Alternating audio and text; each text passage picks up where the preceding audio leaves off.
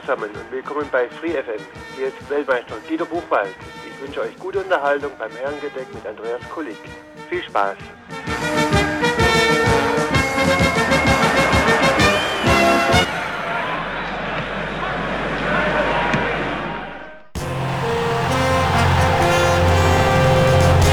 Herrengedeck.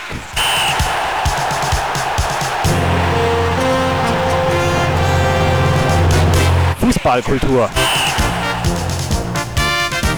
Mit Musik.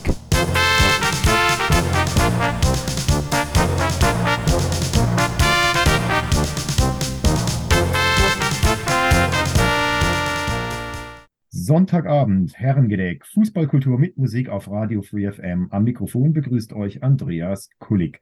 In wenigen Tagen, am 20. November, startet die viel diskutierte WM in Katar. Boykott, ja oder nein? Anschauen, ja oder nein? Und wie umgehen mit Themen wie Menschenrechte, Arbeitsrechte, Gleichstellung oder Nachhaltigkeit in Katar? Dazu sind insbesondere in den vergangenen Monaten zahlreiche Bücher, Artikel und Dokumentationen erschienen. Eines dieser Bücher ist Katar, der Wüstenstaat und die Fußballweltmeisterschaft 2022 von Olaf Jansen, erschienen im Arete Verlag. Untertitel Hintergründe, Standpunkte, Reisetipps. Olaf Jansen, Jahrgang 1966, wuchs auf Ascheplätzen im Sauerland auf und dort war er, laut eigener Aussage, gerne grätschend, pöbelnd und wild gestikulierend unterwegs und mit frappierenden Schwächen in den Bereichen Grundschnelligkeit und Technik. Daher schlug er lieber einen Lebensweg als freier Sportjournalist und Buchautor ein, und dieser Weg führt ihn heute Abend ins Herrengedeck, wo ich in der kommenden Stunde mit ihm über sein Buch und die WM in Katar sprechen werde. Schönen guten Abend und herzlich willkommen am Telefon, Olaf Janssen. Ja, hallo, schön bei dir zu sein. Grüß dich. Hi. Grüß dich, Olaf. Du, ich habe es gerade gesagt, es gibt zahlreiche Bücher ja inzwischen, wie bei jeder WM. Da kommt ja immer manchmal schon eine ganze Schwemme auf den Markt. Ähm, was unterscheidet denn jetzt dein Buch von anderen Büchern zur und über die WM in Katar?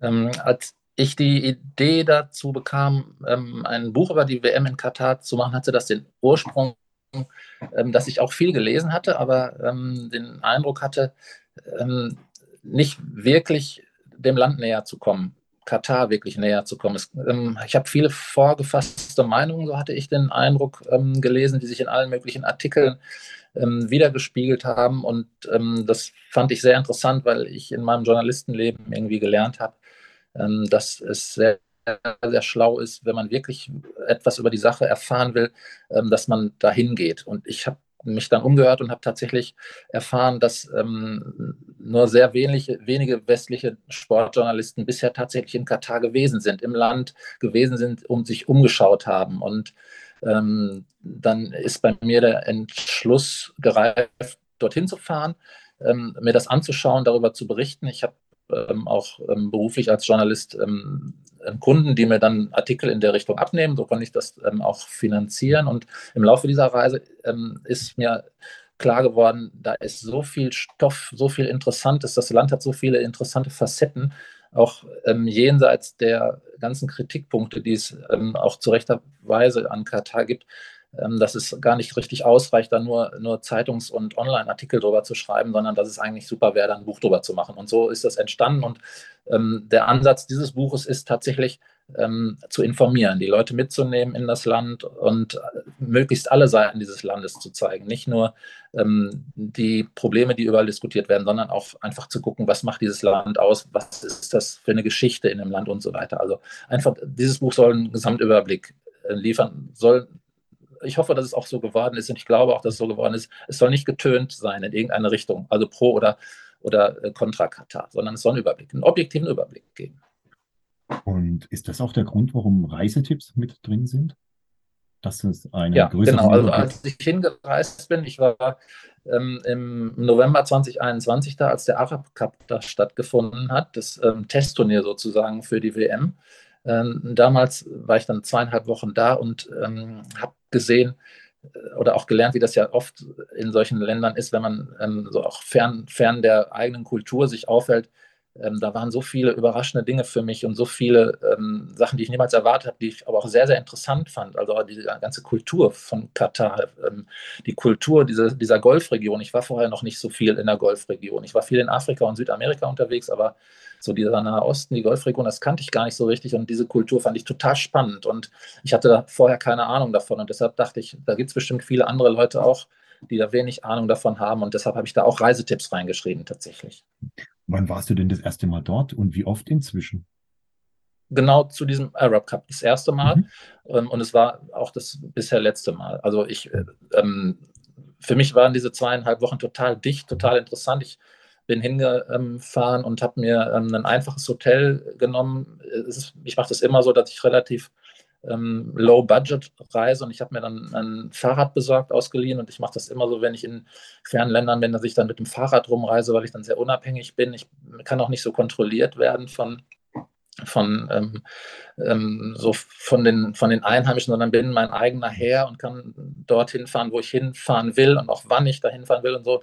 Und so bin ich da auch zweieinhalb Wochen rumgereist und das hat sich auch ähm, das hat sich auch gelohnt, fand ich. Also ich hatte schon das Gefühl, ähm, ohne dass ich gesteuert werde von irgendwem, ähm, einen ganz guten Überblick ähm, bekommen zu haben, zumal das ja geografisch ein sehr, sehr, ähm, das ist einfach ein total kleines Land. Ne? Kann, ähm, es gibt ja nur diese eine große Stadt, Doha, da ist, das ist eigentlich ganz Katar und die ist eigentlich ähm, Nord-Süd 50 Kilometer und West-Ost 30 Kilometer, mehr ist das nicht.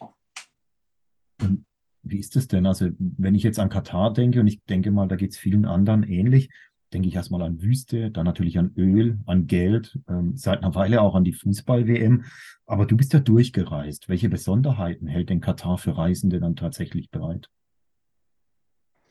Äh, gar nicht mal so viel. Also es gibt diesen wirklich dieses Zentrum Doha, die Hauptstadt, das ist eigentlich alles was es an Katar ähm, an, an Zivilisation gibt, sozusagen. Also da wohnen 95 Prozent aller Menschen, die wohnen in dieser, in, der, in dieser riesigen Stadt, die immer noch weiter wächst, die, die unfassbar ähm, reich ist und drumherum ist tatsächlich Wüste. Da ist nichts, auch nicht äh, also in wenigsten Stellen schöne Sandwüste, sondern es ist wirklich so eine geröllige Steinwüste da drumherum. Es ist nicht besonders attraktiv, da ins Umland zu fahren. Es gibt so ein, zwei, drei sehr schöne Orte. 80 äh, Kilometer südlich von Doha beispielsweise ist so das größte touristische Highlight eigentlich. Das ist, da ist dann tatsächlich ein, ein Teil Sandwüste ähm, und innerhalb dieser Sandwüste ist ein riesiger Süßwassersee. Ähm, der wird am Wochenende von allen ähm, Doha-Arbeitern oder alle, die sich das leisten können, ähm, benutzt, um da hinzufahren, um, um, zu campen, weil das einfach so ein wunderschöner Ort ist. Es gibt dann im Norden 40 ähm, Kilometer nördlich von Doha nochmal einen Spot, der ist ganz interessant. Da ist ein, ein altes Fort und da drumherum finden sehr attraktive Kamelrennen statt. Das ist ja auch so eine kulturelle ähm, Geschichte in Katar. Das sind, das sind so zwei Highlights, aber ansonsten konzentriert sich tatsächlich alles auf die Stadt Doha und die ist vollgestopft mit ähm, Sehenswürdigkeiten, ähm, zumindest mit, mit, mit Würdigkeiten, sage ich mal, ähm, die die, ähm, wen es interessiert, ähm, wirklich beeindruckend sind. Also diese Stadt Doha ist insgesamt mit ihrem Reichtum und ihrer Vielfältigkeit und diesem ganzen Neuen und diesem ganzen Glitzer und diesem ganzen Geld, was man überall sieht, ähm, schon echt beeindruckend. Der Reichtum, den du gerade angesprochen hast, von dem war ja vor gut 50 Jahren noch gar nicht viel zu sehen. Ähm, Du beschreibst in deinem Buch auch Land und Leute und blickst auch auf Historie und ähm, eben auf Dinge abseits des Fußballs. Wie würdest du denn das Katar der 1970er Jahre charakterisieren? Hm, ich ähm, glaube, man ganz, ganz einfach sagen, da war nicht viel. Ähm, da, wo heute Doha ist, ähm, diese Stadt, da leben in etwa so 350.000 Kataris plus etwa 1,4 Millionen ähm, Gastarbeiter aktuell. Das war 1970 ein, ein, ein kleiner Ort, der hieß Albida. Das war ein Fischerdorf mit 15.000 Leuten maximal. Ähm, da war gar nichts. Ähm, wie gesagt, Fischerdorf und dann wurde in der Ecke nach Perlen getaucht. Das war eigentlich so die mhm. größte Einnahmequelle der Menschen. Das war nicht besonders attraktiv, ähm, da zu leben, bis halt ähm, Öl und Gas gefunden wurden. Da hat sich mit einem Schlag sehr, sehr schnell alles geändert. Das heißt, der heutige Reichtum fußt tatsächlich ausschließlich auf den Bodenschätzen.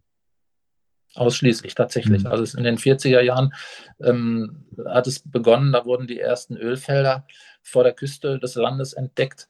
Äh, der ganz große Sprung war aber ähm, 1970, als das größte Erd, das damals größte Erdgasfeld der Welt vor Katar entdeckt wurde. Ähm, das hat unglaublichen Reichtum gebracht, ähm, das von dem, äh, ja, dieser, das hat die ganze heutige Generation geprägt, dieser Reichtum. Geld spielt keine Rolle in Katar. Es ist immer ähm, und überall für alles genügend da. Es ist immer Geld im Überfluss. Also das, dieser, dieser Reichtum dieses, dieses, dieses Gasvorkommens, das für unsere ich glaube, für jeden Menschen unvorstellbar. Es ist einfach, es ist einfach viel zu viel Geld davon da. Und, und das sieht man auch in Doha, äh, in, in, der Stadt an allen Ecken und Enden. Jetzt ähm, herrscht in Katar das sogenannte Kafala-System. Kannst du uns kurz beschreiben, was das ist?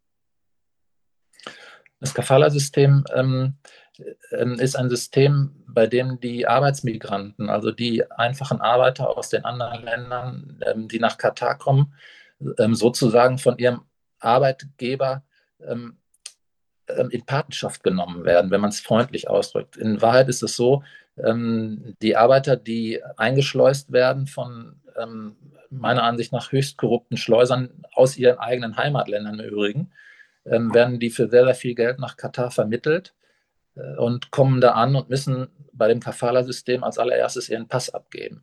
Die dürfen sich und können sich nicht mehr frei bewegen. Die können auch ihren Arbeitgeber nicht mehr wechseln. Es bestimmt ihr Arbeitgeber, der sie unter Vertrag genommen hat, was mit ihnen passiert, ob sie wieder ausreisen können, wann sie ausreisen können, wann sie Urlaub machen können, ähm, ob sie ähm, freigestellt werden, um eine neue äh, Arbeit anzutreten, ähm, den Arbeitgeber zu wechseln. Das äh, lag nicht mehr in ihrer eigenen Hand. Dieses Kafala-System ähm, hat existiert bis 2019 ähm, und wurde dann auf Druck der vor allen Dingen europäischen Öffentlichkeit, der immer größer wurde an, an, an diesen Dingen, ähm, von der Regierung ähm, auch kassiert. Das gibt es nicht mehr. Also zumindest auf dem Papier gibt es das nicht mehr. Ich habe gehört, dass es schon noch ähm, bei einigen Bauunternehmern ähm, immer noch üblich ist, die Arbeiter auf diese Art und Weise hörig zu machen. Ähm, das, äh, da können wir auch später nochmal drüber sprechen. Also es gibt bei diesen Bauunternehmen, bei diesen zahllosen Bauunternehmen aus aller Welt im Übrigen, die in Katar aktiv sind, ähm, natürlich wie in der ganzen Baubranche auf der ganzen Welt schwarze Schafe. Das ist ein ganz großes Problem und das ist vor allen Dingen der Grund auch dafür, warum ähm, Katar ähm, in der Öffentlichkeit, in der westlichen Öffentlichkeit so schlecht dasteht, weil diese, diese korrupten Bauunternehmer, ähm, die scheren sich halt um Ethik und Moral ähm, mal gerade gar nichts die sind das eigentliche Übel da. Denn, also auf das Thema Bau kommen wir nachher tatsächlich nochmal zurück, wenn wir zu den WM-Baustellen kommen, da können wir das nochmal thematisieren gerne. Ähm, Gibt es denn in Katar eigentlich auch Frauen, die eine tragende Rolle spielen oder ist das eine ausschließliche Männergesellschaft oben an der Macht? Mhm. Durchaus. Also ähm, Katar hat ja eine sehr ähm, konservative ähm, Historie. Es ist auch nach wie vor ein sehr konservativ geführtes Land von der Regierung. Es wird ja auch autokratisch ähm, geführt von, von einem Emir ähm, und, und dessen, dessen Familie. Die bestimmen die Gesetze, die bestimmen die Ministerien, die bestimmen die Minister, die bestimmen im Prinzip ähm, den ganzen Werdegang ähm, dieses Landes. Aber ähm, es ist keineswegs mehr so, dass alle diese erzkonservativen Grundeinstellungen mit denen dieses Land einfach in den letzten Jahrzehnten groß geworden ist, ähm, da nicht zur Diskussion stehen. Die aktuelle Regierung mit dem eher jüngeren Emir, der noch keine 40 ist, die ähm, sind, die wissen schon, was in der Welt vorgeht und die wissen auch, dass sie mit dieser erzkonservativen ähm, Lebensführung und Einstellung ähm, keine Rolle spielen werden ähm, global in Zukunft. Und deshalb gibt es da schon einige Reformansätze, unter anderem den, dass ähm, Frauen in Katar mittlerweile ähm, sehr, sehr, sehr viel mehr Rechte haben als noch vor, vor, vor ein paar Jahren. Das, es gibt beispielsweise, das beste Beispiel ist vielleicht die, ähm, die Mosa, das ist die, das ist die Mutter des aktuellen Emirs, also die zweite Frau, die zweite Ehefrau des vormaligen Emirs, die mhm. ähm, ist eine sehr, sehr, sehr moderne Frau, die ganz enge Kontakte nach Europa ähm, gehalten hat und geführt hat. Und die hat ähm, die Dinge da in die Hand genommen und eine Foundation gegründet, schon vor vielen Jahren, ähm, die sich ganz stark mit der Entwicklung von Bildung und Kultur in, in Katar beschäftigt. Die hat ähm, das sogenannte Education City gegründet. Das ist ein ähm, Studentenviertel in einem Stadtteil. Da gibt es mittlerweile ähm, Ableger von acht großen Universitäten aus aller Welt, aus den USA, aus Australien, aus Großbritannien.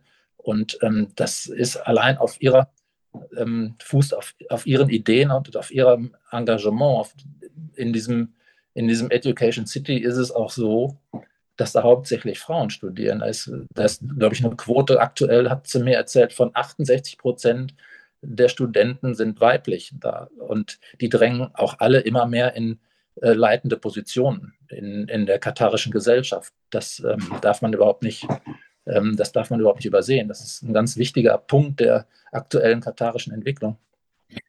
Sorgen denn dafür, äh, also für solche Reformen und Veränderungen und Entwicklungen auch der öffentliche Druck und die Kritik, die durch die WM ja auf Katar ähm, eigentlich erst äh, entstanden sind oder zugenommen haben? Also es wird ja auch oft argumentiert, ohne die WM äh, stünde Katar nicht so im Fokus und es hätte sich vielleicht weniger geändert. Wie ist da deine Einschätzung?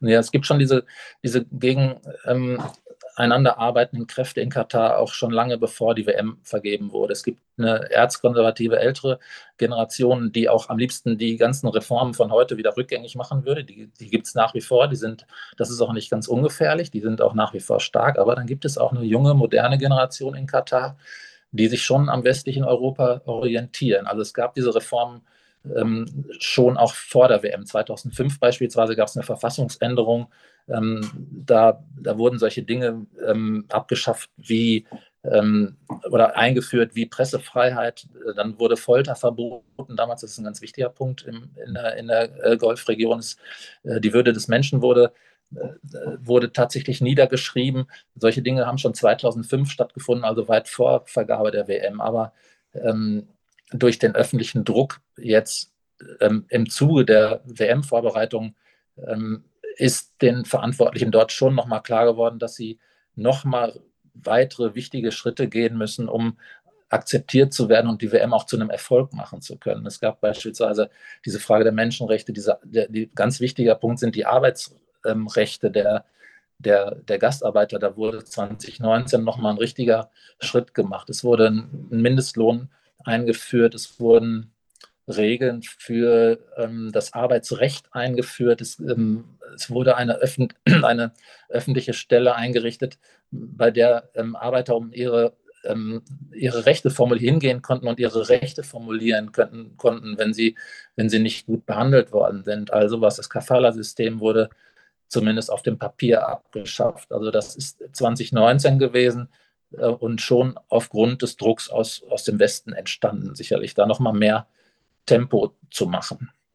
Wir machen jetzt auch Tempo und zwar musikalisch. Der Scheich von Österreich.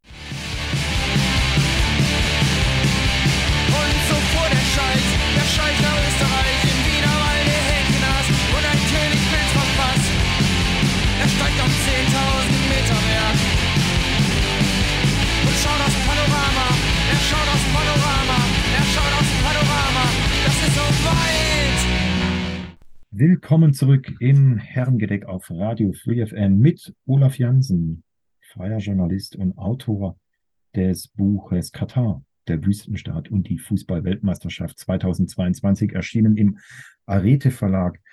Ähm, Olaf, wir haben gerade auch so ein bisschen über, ja, gesprochen, über, sagen wir mal, positivere Entwicklungen, die aufgrund, auch aufgrund des öffentlichen Drucks ähm, sich in Katar gestaltet haben, nachdem die WM dorthin vergeben wurde.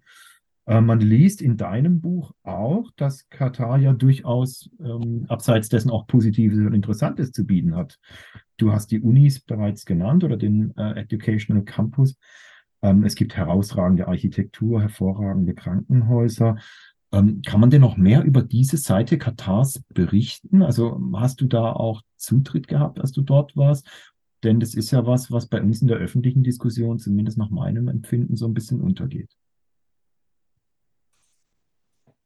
Ja, natürlich, diese, ähm, diese Orte, ähm, das ganze Unigelände, ähm, die zahlreichen Museen und kulturellen Veranstaltungen sind natürlich frei zugänglich. Sind, ist es sogar sehr gewünscht, dass die dass die ähm, Touristen und Interessierte all diese Dinge besuchen. Die äh, Kataris sind ein sehr, sehr, sehr stolzes Volk, sage ich mal so. Also was ich an allen Ecken und Enden bemerkt habe oder was auffällt, ist ähm, diese, dieses, dieses Selbstvertrauen der Menschen und diese, diese, diese Sicherheit innerhalb ihrer kulturellen Regeln auch, mit denen sie ähm, umgehen, dass die mit unseren europäischen Normen und, und Vorstellungen in vielen Teilen nicht, noch nicht zusammenpassen. Äh, auch das spürt man ähm, an allen Ecken und Enden natürlich. Aber ähm, dennoch sind die Kataris total stolz und froh, wenn man als, als Gast, als Tourist oder als Interessierter ähm, sich für ihr Land interessiert. Und dann sind sie sehr, sehr offen. Dann, ähm, dann äh, berichten sie und dann erzählen sie natürlich auch.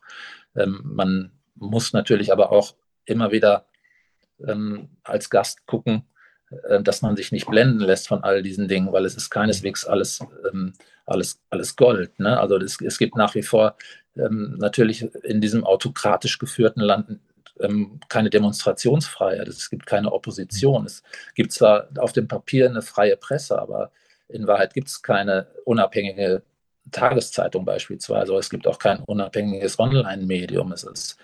Ähm, dieses Land wird, wird von, von einer Familie geführt und ähm, es ist so, dass, die, dass es den 300 bis 350.000 Kataris wirklich den, den ähm, gebürtigen Katarern, die, die dort leben, ähm, natürlich super geht. Ne? Die sind alle die haben wirklich ähm, genug Geld für alles. Die, die, die, die genießen alle Vorzüge, die man sich nur vorstellen kann. Also die können umsonst äh, ausgebildet werden, die können, ähm, die kriegen sogar, ähm, wenn im günstigsten Fall, und das ist, glaube ich, wie ich gehört habe, zu 80 Prozent, so kriegen die ähm, Grundstücke vom Emir, von der, von der Herrscherfamilie spendiert, kriegen äh, ihren, denn die Baufinanzierung bezahlt. Äh, ähm, die haben überhaupt keinerlei Kosten, was, ähm, was Strom und, und, und Wasser oder Energiefragen betrifft. Die können äh, sich kostenlos im, im Krankenhaus behandeln lassen.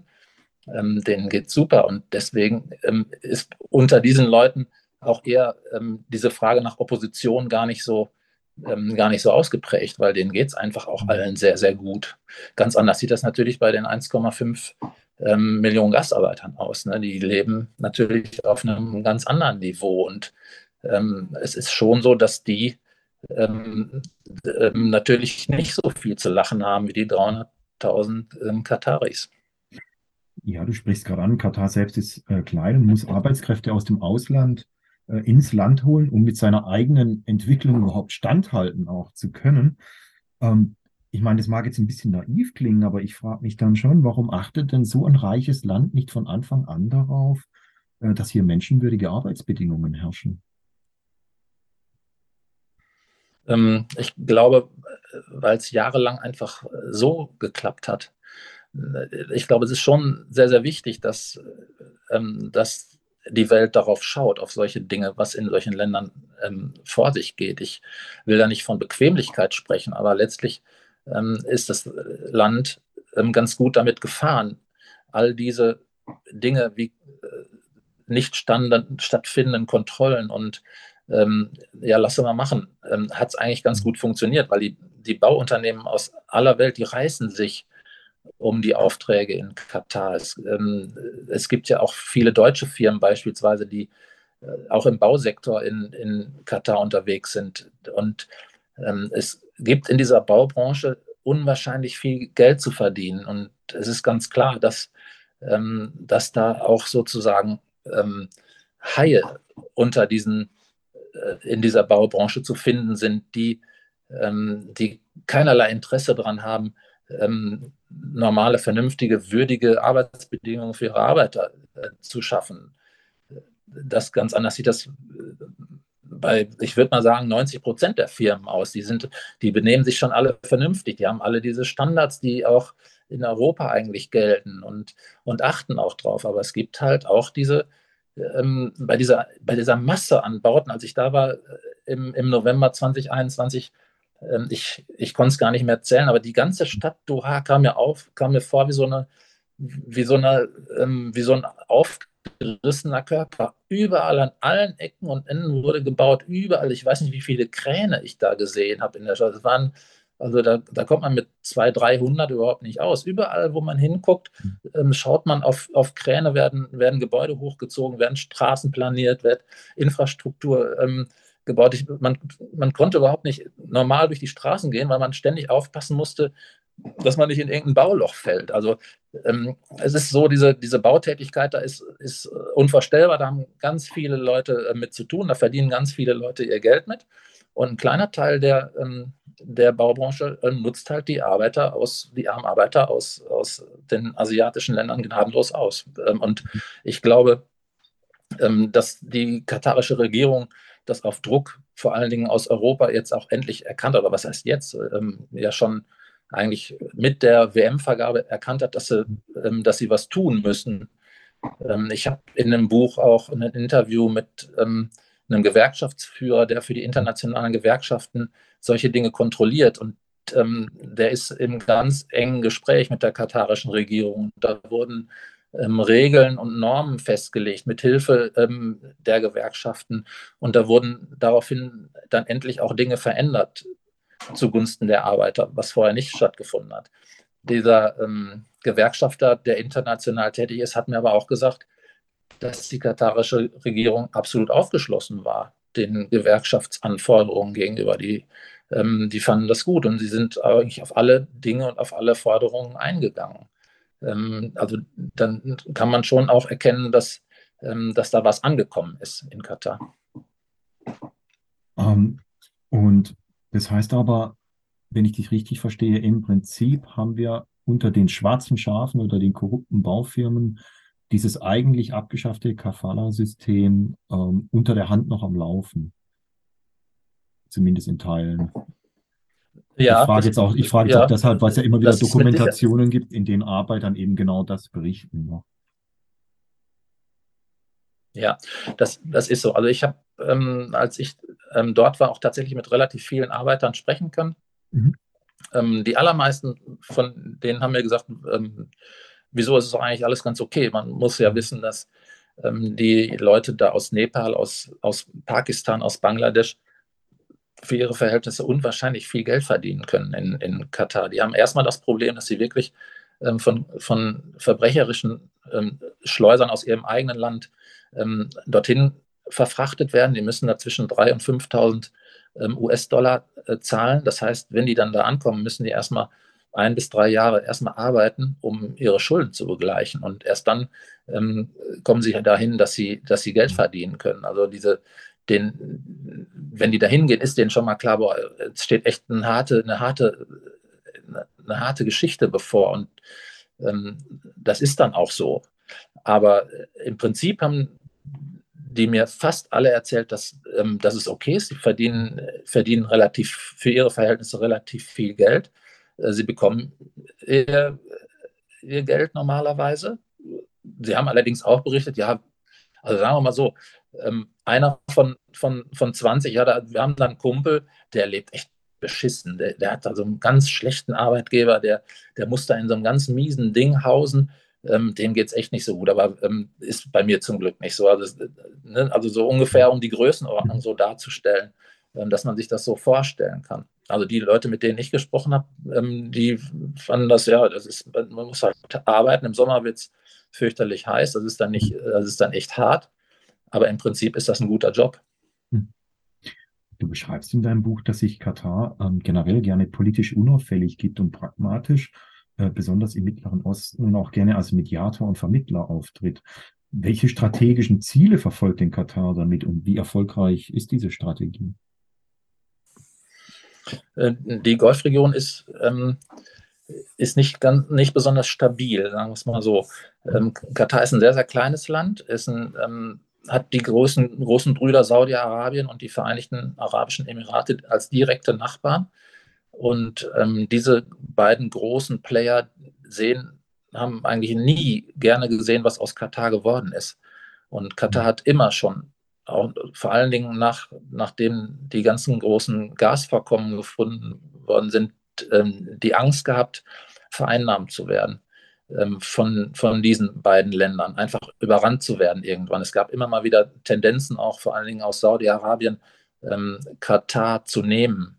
Und ähm, das ist eine Urangst der Kataris. Und ähm, deshalb ist es wohl so, dass sie versucht haben, ähm, als, als Vermittler tätig zu werden, um einfach politisches Gewicht zu bekommen, auch international. Ähm, das hat auch durchaus Erfolg gehabt. Die USA hat dort den größten Militärstützpunkt in Katar in der Golfregion eingerichtet. Ähm, und das bedeutet für Katar schon mal selbst, ähm, dass diese größte Angst von Saudi-Arabien einfach mal genommen zu werden oder überrannt zu werden, schon mal dahin ist, weil sie einfach in den USA einen, einen, großen und starken Partner mittlerweile an ihrer Seite haben. Ähm, da ist immer Bewegung drin in, der, in dieser Golfregion. 2017 ist es nochmal kulminiert, diese Auseinandersetzung. Und Katar ist isoliert worden von Saudi-Arabien, den Emiraten, dem nach kleinen Nachbarn Bahrain und Ägypten war da auch mit dabei.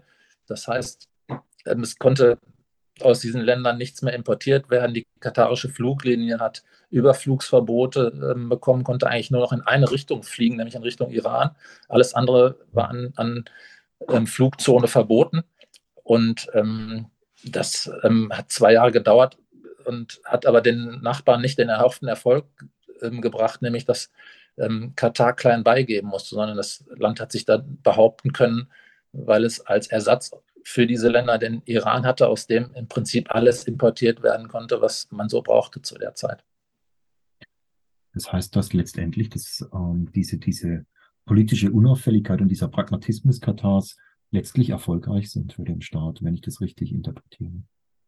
Mhm, das würde ich auf jeden Fall so sehen. Ja. Die, mhm. ähm, man, man kann das beurteilen, wie man, wie man möchte, aber es ist schon eine Strategie, sich nicht wirklich niemals richtig extrem auf eine Seite zu schlagen, sondern immer eigentlich zu versuchen, ähm, äh, keine, keine direkte Position einzunehmen, nicht, sich nicht für eine Seite wirklich endgültig zu entscheiden. Das hat ähm, Katar immer wieder die Möglichkeit gegeben, mit allen Parteien ähm, zu sprechen ähm, und nie selbst angeklagt zu werden, sozusagen, auch nie selbst ins, ins Visier von irgendjemandem zu geraten, weil man ja ähm, rein formal nie wirklich aktiv beteiligt war, wobei es äh, in Wirklichkeit natürlich anders aussieht. Unter der Hand und unter der Decke werden ähm, bestimmte Tendenzen, im, vor allem im arabischen Raum, durchaus von Katar supported und, und, und gefördert. Aber ähm, das ist nicht offiziell. Also der offizielle Weg ist tatsächlich, äh, wir sind unabhängig, wir, wir sind ähm, parteilos und wir ähm, helfen, wo wir können. So, das ist Katars Position. Und ähm, die ist, glaube ich, ähm, die ist für das Land, für die Stabilität und für den Status des Landes ähm, gar nicht so schlecht aus ihrer Sicht. Jetzt könnte der Status ja noch besser werden, denn die FIFA hat angekündigt, die WM in Katar zur ersten klimaneutralen WM der Geschichte zu machen, obwohl Katar den höchsten CO2-Ausstoß pro Kopf weltweit hat. Ähm, jetzt müssen da unglaubliche Menschenmassen mit dem Flugzeug bewegt werden. Oder zum Beispiel auch, äh, wissen wir ja von diesem energieintensiven Betrieb von Klimaanlagen, um die Stadien zu kühlen. Ähm, kann der FIFA das denn gelingen, diese erste klimaneutrale WM der Geschichte in Katar auszurichten? Oder versteht die FIFA unter klimaneutral was anderes als ich? Nein, könnte, den Eindruck könnte man haben. Also ich glaube, es ist totaler Schwachsinn, ähm, damit zu werben, äh, in Katar könnte es die erste klimaneutrale WM geben. Es gibt zwar solche, ähm, äh, solche Details wie nämlich, dass die Stadien durch ganz besonders moderne und tolle Lüftungssysteme ähm, gar nicht so besonders stark mit Energie gekühlt werden müssen, wie man immer so denkt. Äh, da wurde viel technisches Know-how mit reingenommen, ähm, sodass der Energieverbrauch in den Stadien selbst gar nicht so hoch sein wird. Dann ist es auch so, dass die Stadien ähm, bis auf eins alle zurückgebaut werden nach der WM. Die sind also, das sind so Baukastensysteme und ähm, die werden zum Teil ganz wieder zurückgebaut und zum Teil nur ein, Teil der Zuschauertribünen. Die werden dann sozusagen die Kapazitäten halbiert und diese, diese Elemente werden anschließend in Entwicklungsländer gespendet. So, das sind solche, ähm, solche plakativen Sachen und so Dinge, die hochgerechnet werden, aufgerechnet werden und die, die FIFA und das Katar, die Verantwortlichen, die Organisatoren sagen dann selbst, ähm, das ist die erste klimaneutrale äh, WM, weil sie es auf dem Papier so aussehen lassen. Aber in Wirklichkeit ist es natürlich totaler Schwachsinn, in so einem kleinen Land ähm, eine WM auszurichten mit äh, so und so vielen Mannschaften. Das ist äh, Blödsinn. In, in dieser Region, da sind,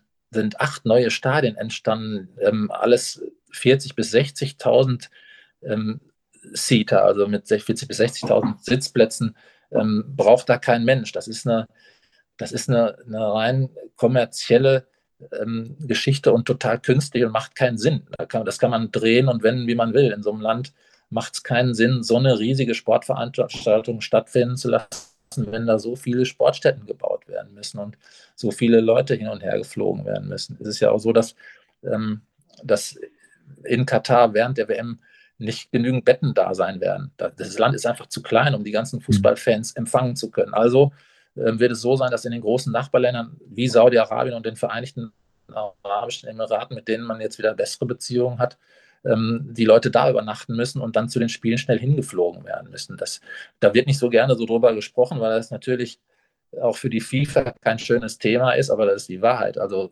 Katar kann vielleicht 20 oder 30 Prozent der nötigen Bettenkapazitäten stellen während der WM. Alles andere ähm, muss hin und her transportiert werden. Könnte man denn auch umgekehrt argumentieren und sagen, ja, im Weltfußball geht ja eigentlich kaum noch was ohne Geld aus Katar. Ähm, manche lassen sich einen Ärmel sponsern, andere ähm, sind gleich ganz im Besitz, so wie Paris. Ähm, warum also nicht auch gleich eine WM dorthin vergeben, wenn es solche Global Player sind? Ja, das ist, ich sehe das auch so, ähm, ähm, so nüchtern. Ich glaube, dass der, ähm, dass der Weltfußball heutzutage schlicht und einfach ähm, kapitalistisch, extrem kapitalistisch regiert wird. Es, es, geht für den Weltfußball auf allen Ebenen äh, darum, so viel Geld zu verdienen wie irgend möglich. Und ähm, das geht mit so einem WM-Ausrichter wie Katar natürlich am besten, weil die einfach am meisten, am meisten Geld haben. Und ich glaube, das ist die Wahrheit im Moment im, im Weltfußball. Und deshalb ist es ja für mich auch, ähm, ich habe dann ein, ein, echtes Problem mit, wenn, ähm, wenn die Fußballfunktionäre vor allen Dingen äh, beginnen, die es am besten wissen müssten, ähm, Katar als den Bösewicht dieser Welt hinzustellen, ähm, der für den Untergang des Fußballs, ihres, des, ihres geliebten tollen Fußballs verantwortlich ist. Das sehe ich nämlich überhaupt nicht so. Ich glaube, dass, dass, die, dass das Kernproblem auf dieser Ebene ähm, im Weltfußball ähm, bei den großen Verbänden, bei der FIFA als allererstes äh, liegt und aber dann auch runterbricht auf alle möglichen Ebenen, bis auf die Ebene der Verbände, die auch alle an diesem tollen großen Kuchen ähm, mitessen wollen. Und solange das so ist, ähm, wird es dahin gehen, dass ähm, eine WM am Ende in so einem, äh, also für, für, für eine Fußball-WM skurrilen Land wie Katar landet. Das ist für mich eine logische Entwicklung.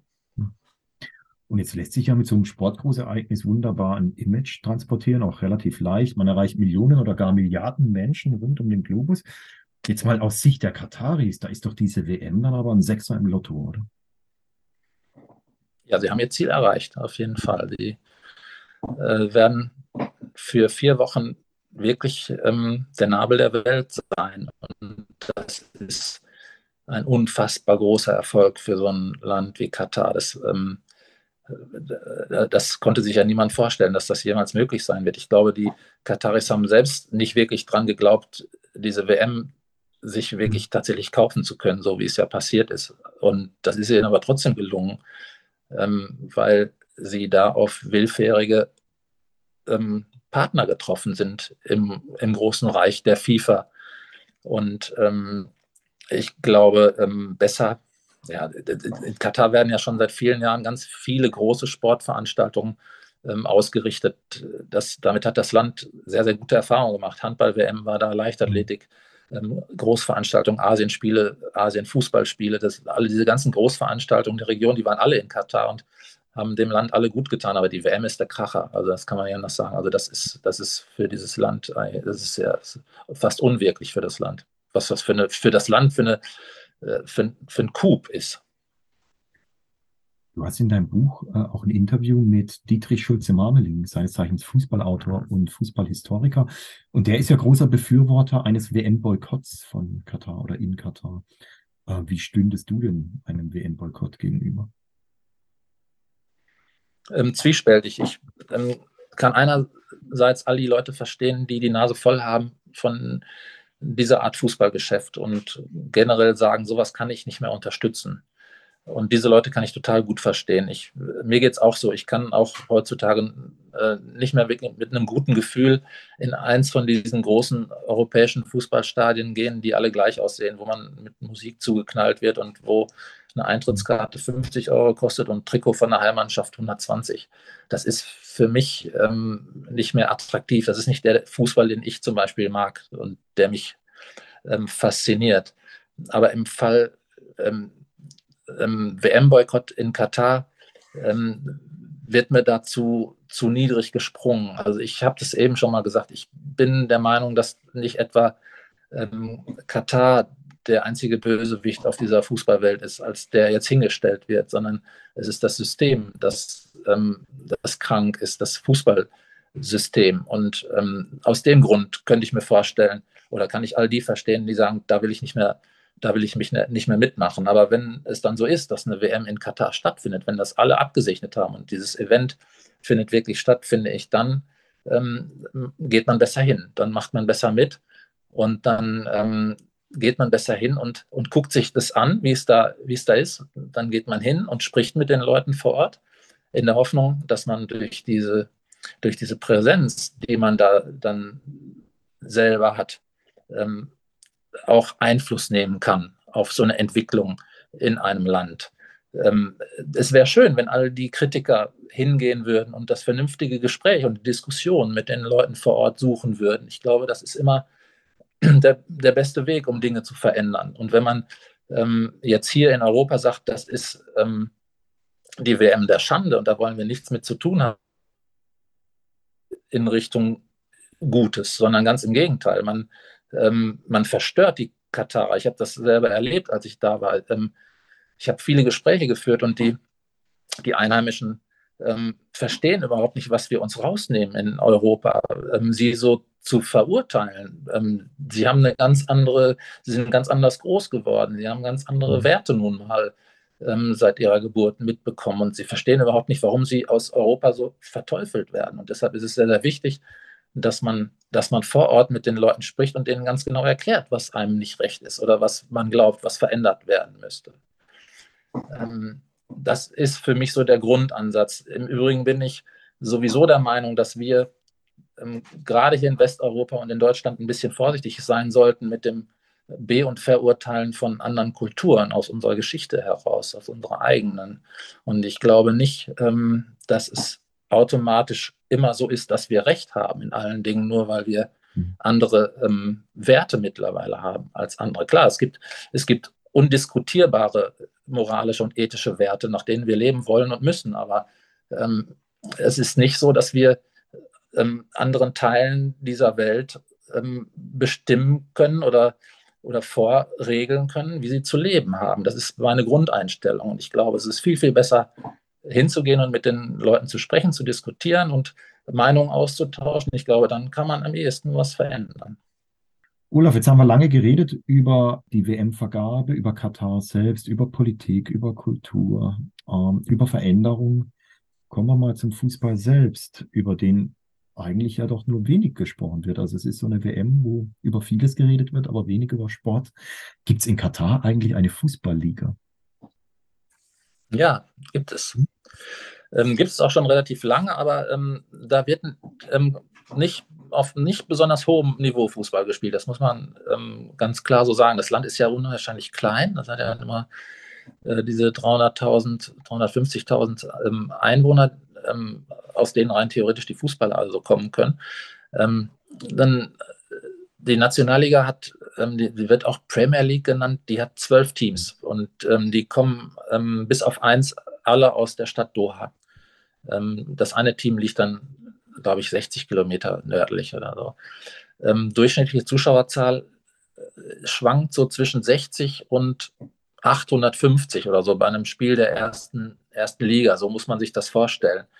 Ähm, hier hat in Deutschland hat jedes zweite Kreisligaspiel mehr Zuschauer mhm. und ähm, erzeugt mehr Interesse tatsächlich auch. Es findet auch kein katarischer Fußball im Fernsehen statt in Katar. Das schaut sich keiner an. Die gucken alle Premier League und ähm, vor allen Dingen Premier League und auch ein bisschen südamerikanischen Fußball. Übrigens schauen sie auch überhaupt keine Bundesliga, wenn ich das so sagen darf. Das interessiert sie nicht. Ähm, ähm, diese, diese eigene, ähm, mit der eigenen Fußballentwicklung ist es nicht so weit her.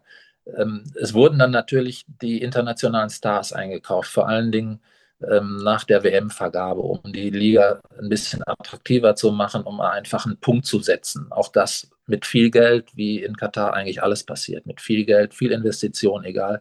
Es kamen dann so ähm, Spieler, die im Herbst ihrer Karriere stehen. Übrigens auch solche Leute wie Mario Barca und Stefan Effenberg haben da gespielt. Ähm, diese Kategorie, aber entsprechend ähm, geht es mit dem Tempo auf dem Platz daher. Ne, die guten Fußballer, die jetzt 35 bis 38 sind, die laufen halt einen Schritt langsamer und so sieht der Fußball da aus in der Liga. Wie stark ist denn die katarische Nationalelf? Ich meine, sie ist immerhin amtierender Asienmeister. Ja, das war eine große Überraschung, als ähm, die Mannschaft Asienmeister geworden ist, weil ähm, natürlich das ganz große Problem eigentlich seit der WM-Vergabe war, mein Gott, wie können wir es schaffen, dass unsere eigene Mannschaft, die ja automatisch für die WM qualifiziert ist, nicht total untergeht. Ähm, es sind mal verschiedene Konzepte äh, versucht worden. Es ist äh, versucht worden, in Afrika rechtzeitig junge ähm, Talente zu scouten, auch mit einem riesigen Aufwand. Da wurden hunderttausende afrikanische Jungs gescoutet und nach dem Besten rausgesiebt und dann nach Katar ins Trainingszentrum eingeladen mit dem Hintergedanken, ah, vielleicht können wir die ja einbürgern und dann sind die zur WM ähm, dann so stark, dass sie unserer Mannschaft helfen können. Aber all das hat nicht so richtig gut funktioniert. Letztlich ähm, haben wir es hier mit einer Mannschaft zu tun. Ähm, Katar, der Gastgeber, ähm, da sind Spieler unterwegs, die sind auf dem Niveau so, äh, so zwei, drei, vier, die Besten, die spielen so Drittliganiveau Deutschland. Alle anderen eigentlich eher drunter. So vierte, fünfte Liga, das ist so das Niveau ähm, des Großteils der Nationalmannschaft ähm, von Katar. Äh, das hat man ja auch zuletzt in den in den jüngsten Testspielen gesehen, trotz, die haben einen super Trainer, der, ähm, der, der Sanchez aus, der kommt aus der, aus der, aus der Nachwuchsabteilung vom FC Barcelona, arbeitet da mittlerweile in, seit zehn Jahren an der Nationalmannschaft und das ist ein richtig, richtig guter Mann. Also der holt schon wirklich alles raus aus der Mannschaft, aber trotzdem waren sie jetzt in Testspielen ähm, vor der WM gegen ähm, Konkurrenz, auch gegen kleiner Konkurrenz, weil äh, Liechtenstein verloren und sowas. Kroatien haben sie eine Packung gekriegt, also ich glaube, das kann schon äh, rein ergebnistechnisch relativ bitter werden für die katarische Mannschaft bei ihrer WM. Wo kommen denn eigentlich die Spieler her? Man liest immer wieder, die Mannschaft sei zusammengekauft aus internationalen Kickern. Ähm, spielen da auch Kataris mit? Also gebürtige Kataris? Ja, es gibt, gibt tatsächlich, äh, ich glaube, es sind sechs gebürtige Kataris im Moment in der mhm. Nationalmannschaft im, im Kader. Der Rest ist tatsächlich irgendwann eingebürgert. Ähm, viel aus Afrika, viel aber auch aus Südamerika ähm, aus aller Herren Länder sind auch, auch ich glaube, ja, nee, weil der, aus den arabischen Nachbarstaaten sind, sind ein paar mit dabei, die eingebürgert worden sind. Also es ist tatsächlich eine Multikulti-Truppe, kann man so sagen. Der beste Spieler allerdings, der Kollege Akif, der ist tatsächlich äh, gebürtiger Katari, der hat ähm, in Europa, in, in, in Eupen, auch in der ersten belgischen Liga immerhin gespielt. Wenn auch nicht besonders erfolgreich, ist dann irgendwann wieder zurückgegangen, weil es einfach nicht geschafft hat. Ähm, aber ähm, insgesamt ist das schon eine zusammengewürfelte Truppe, kann man so sagen. Ähm, welche Stimmung erwartet uns denn eigentlich in den Stadien bei der WM? Was glaubst du? Also ich war überrascht äh, ähm, über die Stimmung bei diesem Arab Cup. Das ist ja das mhm. Testturnier, wo acht Mannschaften teilgenommen haben aus der Region. Und ähm, ich dachte, dass diese Spiele eigentlich vor leeren Zuschauerrängen stattfinden würden. Das war aber überhaupt nicht so. Am Anfang ähm, ging es ein bisschen schleppend los, aber das äh, nach dem Öffnungsspiel, was ausverkauft war, äh, ging es ein bisschen schleppend los, aber ähm, so als die K.O.-Spiele dann äh, begannen, war auch echt Begeisterung. Und dann war auch die Metro vollgestopft mit Fans in, in, äh, in, in Fußballklamotten und sind alle in die Stadien gefahren und die waren dann zu 75 Prozent bis 100 Prozent auch ausverkauft und, ähm, und war eine tolle Stimmung. Ne? Es ist auch unwahrscheinlich viel Technik in diesen Stadien. Die, die ähm, Akustik ist super. Und ähm, wenn da so Fangesänge angestimmt werden, dann ist das da schon auch ähm, allein schon durch diese, diese, diese, ausgefeilte Akustik echt beeindruckend. Also ich fand die mhm. Stimmung ähm, war erstaunlich, erstaunlich gut in den Stadien. Hätte ich gar nicht so erwartet. Ich glaube, dass, ähm, dass bei der WM fast alles ausverkauft sein wird und dass die Stimmung enorm sein wird äh, in den Stadien selbst so vom, vom, vom Lärmpegel und auch von der, von der Kapazität der, der Menschen her. Also da, das wird voll werden da und da wird richtig was los sein, glaube ich schon. Was passiert eigentlich mit den Stadien nach der WM? Denn die wird Katar ja nicht mehr alle brauchen. Ja, ich hatte es am Anfang schon mal erwähnt, das sind alles Stadien bis auf eins, bis auf das alte Nationalstadion, die alle zurückgebaut werden können. Mhm. Ähm, eins wird ganz zurückgebaut, wird ganz wieder verschwinden. Ähm, die anderen sechs, die dann noch überbleiben, die werden, da werden die Zuschauerkapazitäten halbiert. Da werden einfach die Oberränge mit 20.000 Plätzen jeweils abgebaut und in Entwicklungsländer verschenkt, tatsächlich. Also die werden, werden gespendet. Das ist alles schon organisiert und eingetütet. Und dann werden da die Stadien ähm, stehen bleiben mit der Kapazität von 20.000 Zuschauern. Um alle Stadien rum sind auch weitere Sportstätten entstanden. Das ist nie so, dass immer nur ein Stadion gebaut worden ist, sondern da sind immer so Parks drumherum entstanden, ähm, auch mit Hotelkapazitäten. In einem Stadion wird es auch so sein, dass statt der ähm, Zuschauerränge ähm, dann ähm, die Räumlichkeiten genutzt werden ähm, für ein Hotel oder für Shops, für Einkaufsläden. Das wird einfach umgewandelt in große Geschäftszentren ähm, mit einem Fußballstadion in der Mitte. Das ist so der, das ist so der Plan. Olaf, bevor ich zu meinen beiden abschließenden Fragen komme, noch die Frage nach der Entwicklung des Fußballs in Katar, also im eigenen Land. Äh, die WM-Vergabe ist ja an solche, ähm, ja, an solche, an solche Standards oder Bedingungen geknüpft, dass man sagt, ihr müsst den Fußball dann da entwickeln nach bestimmten Kriterien, zum Beispiel auch den Frauenfußball. Was tut Katar oder was tut Katar speziell seit der WM-Vergabe, um den Fußball im eigenen Land zu entwickeln? Ähm, gar nicht so allzu viel, muss man sagen. Also diese, diese Jugendprogramme laufen ähm, im, im, im, im jungen Fußball schon seit vielen Jahren. Aber dadurch, dass so wenige Menschen tatsächlich da leben, ist natürlich äh, auch so diese, diese Dichte an, an guten Fußballern nicht so, nicht so groß. Es gibt da ähm, keine, keine vernünftigen Jugendwettbewerbe im katarischen Fußball. Das ähm, bekommen sie nicht hin. Ähm, sie haben versucht, weil das eine FIFA-Vorgabe ist, ähm, den Frauenfußball zu fördern. Mit der Vergabe haben ähm, sofort die Frauennationalmannschaft aktiviert. Mit Monika Stab wurde auch ähm, eine deutsche Entwicklungshelferin engagiert, die die Dinge sofort in die Hand genommen hat und auch sofort eine funktionierende Mannschaft eigentlich aufgebaut hat, indem sie in die Schulen gegangen ist, die Mädchen angesprochen hat mit ihrem äh, Staff, der gar nicht äh, schlecht war. Und das ist, hat relativ schnell geklappt dass da ähm, eine Funktion, funktionierende äh, Frauennationalmannschaft und auch zwei Frauen-Nachwuchsmannschaften entstanden sind. Ähm, die Dinge sind dann aber nicht wirklich ernsthaft verfolgt worden. Monika Stab ist irgendwann nach drei Jahren wieder enttäuscht abgezogen und hat gesagt, es ähm, funktioniert hier nicht, ich werde hier nicht genügend unterstützt und mit ihrem Abzug ähm, ist auch sozusagen die, die ganze Frauenfußballentwicklung in Katar wieder zum Stillstand gekommen. Es gibt auch heute de facto keine Frauennationalmannschaft mehr in Katar. Jedenfalls hat seit über zwölf Monaten ähm, keine Frauennationalmannschaft aus Katar mehr ein Spiel bestreitet.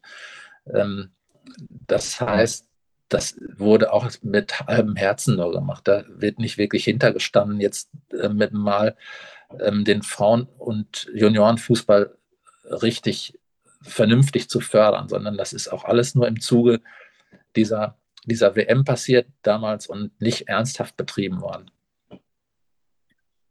Ja, diese WM, die lässt möglicherweise mehr Fragen als Antworten am Ende äh, offen. Olaf, wirst du, das ist meine vorletzte Frage, wirst du zur WM in Katar vor Ort sein? Ich werde nicht vor Ort sein. Nee.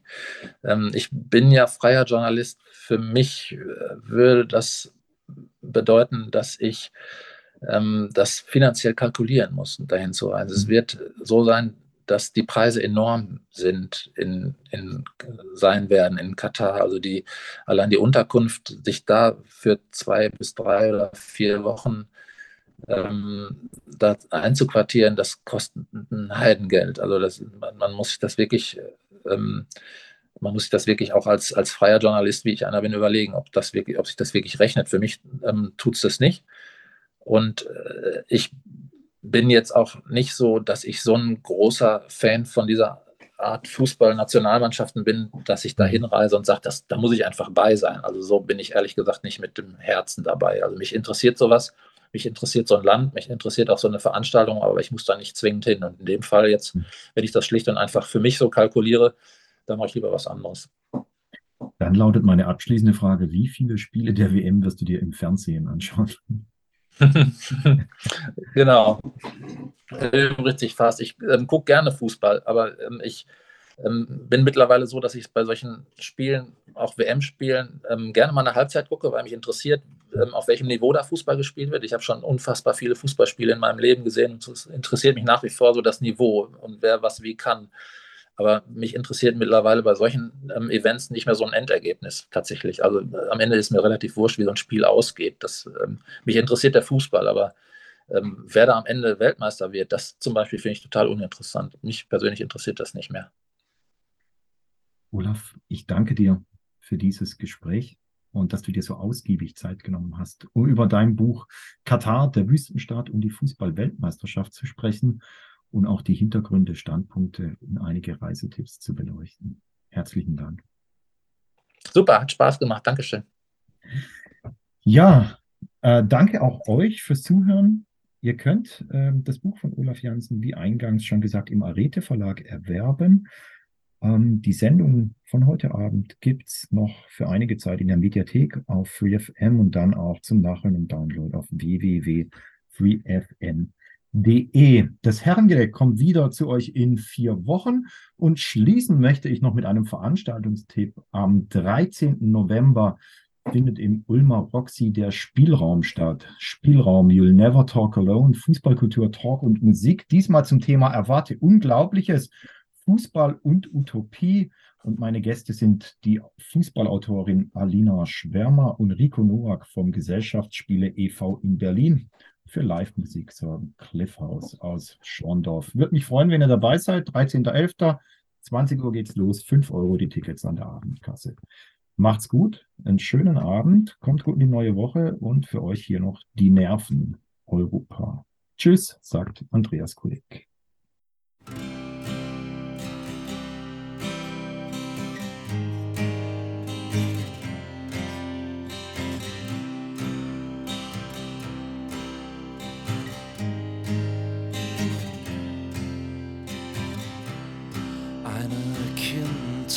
Deine Jugend, ein Turm aus Elfenbein.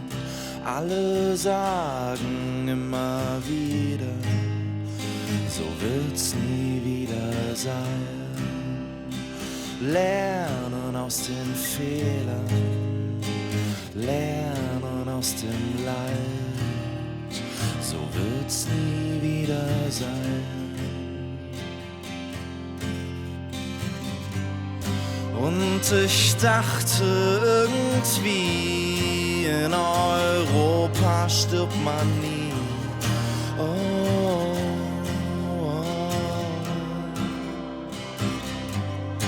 Und ich dachte irgendwie, in Europa stirbt man nie.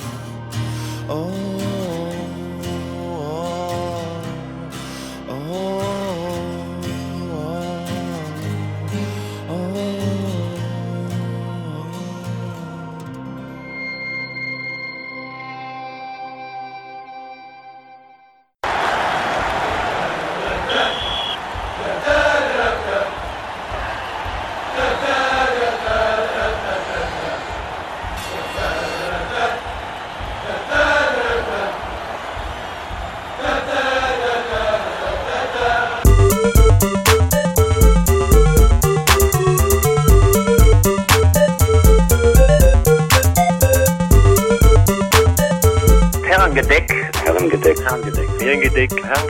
Herrengedeck. Das größte, was es gibt in Deutschland mit Andreas Kulik. Andreas Kulik. Andreas Kulik. Andreas Kulik. Mit Andreas Kulik. Herrengedeck auf Radio Free FM.